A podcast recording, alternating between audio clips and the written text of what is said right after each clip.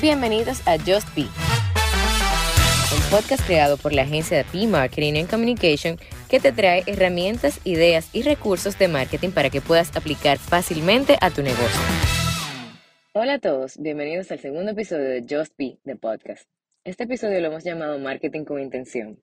Pero antes de entrar en materia, quiero que nos pongamos en contexto y veamos brevemente de dónde viene el concepto marketing y cómo este ha ido evolucionando. No se preocupen que esto no va a ser una clase más.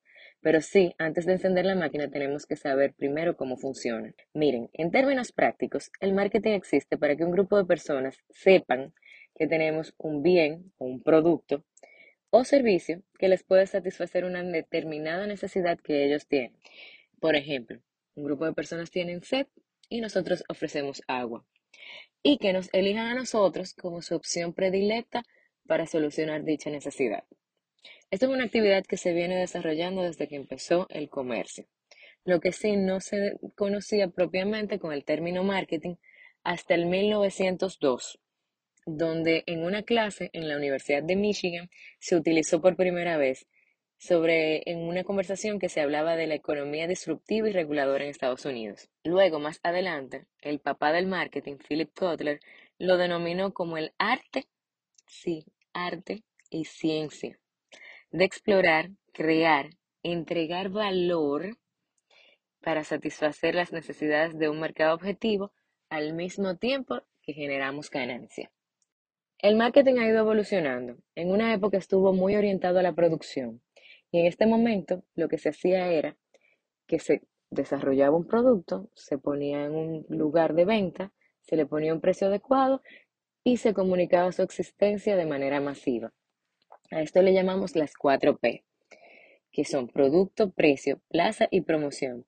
El cliente no tenía muchas opciones para elegir. Según Henry Ford, el cliente podía elegir cualquier color de carro siempre y cuando fuese negro. Y cerca de los años 50, con el aumento de la competencia, las empresas empiezan a poner atención a las necesidades del cliente. Ya no es, estimado cliente, coja esto o cójalo, sino las cinco Cs, que son cliente, compañía, competencia, colaboración y contexto. Y es aquí cuando surgen especialistas de marketing y las primeras agencias publicitarias, sí, Mad Men y ese tipo de cosas. Entrando en los 90, la necesidad es crear conexión con el consumidor, construir relaciones con ellos, fidelizarlos. Ya no es suficiente crear un producto X para satisfacer una necesidad Y, ponerlo en el lugar correcto, a un precio adecuado y comunicar que existe, sino que también hay que despertar emociones. Por lo tanto, los departamentos de marketing tienen que volverse más agudos, desarrollar estrategias para construir marcas. Ya no es solamente vender, sino construir marca. Y como si fuesen pocos los retos, surge el Internet y con este volvemos a evolucionar. Nace el comercio electrónico y los consumidores tienen al alcance de un clic un océano de ofertas. El Internet también le da a los consumidores la oportunidad de tener una voz, de decirle a las marcas lo que les gusta de ellas y los que no les gusta, lo que quieren que mejoren, las innovaciones que desean. Es como tener una investigación de mercado al alcance de la mano. Pero también los consumidores tienen el derecho, la oportunidad, la voz para exigirle a las empresas las innovaciones que quieren, pero también les exigen y tienen conversaciones de tú a tú. Las empresas están más expuestas y son más vulnerables de temas de reputación, pero a la vez se crean herramientas para recopilar datos, permitiendo a las empresas anticiparse a las necesidades, optimizar esfuerzos y automatizar procesos. La verdad es que hemos cambiado canales de comunicación, canales de venta, canales de distribución, nos hemos hecho más agresivos, muchísimo más agudos, conocemos excelentemente bien al consumidor, podemos desarrollar estrategias más potentes y tenemos una serie de herramientas que nos permiten ser muchísimo más certeros. Pero luego de este recuento, nos queda una pregunta para ustedes. ¿Estamos aportando realmente soluciones? ¿Estamos trabajando con intención de mejorar vidas o de mejorar solamente nuestros bolsillos? Cuando nombramos este episodio Marketing con Intención, hacemos un llamado a volver a lo básico. No, no, no, no, no. No a lo básico de Henry Ford de crear un producto y decirle al consumidor, elija el color que quieras siempre que sea negro. No, no a eso, sino a crear productos y servicios que realmente aporten soluciones y que realmente mejoren las vidas de las personas. Si estás empezando una idea de negocio o un proyecto, es momento de mirar hacia adentro y reflexionar sobre los por qué estás haciendo este determinado proyecto, qué es lo que te mueve a ti o a ustedes a hacerlo. Y estamos seguros de que no solamente es el dinero, debe haber algo más. ¿Cuál es la misión que se tiene con ese determinado proyecto? También es importante saber el para qué. ¿Para qué lo haces? ¿Qué necesidades estás solucionando? ¿Qué problemas estás resolviendo? ¿Y qué aportes estás haciendo? ¿A quién estás mejorándole la vida? ¿Y cómo?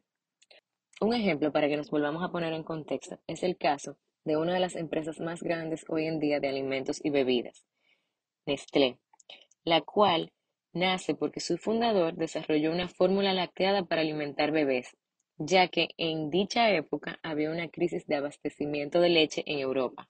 Estamos hablando de alrededor del 1867.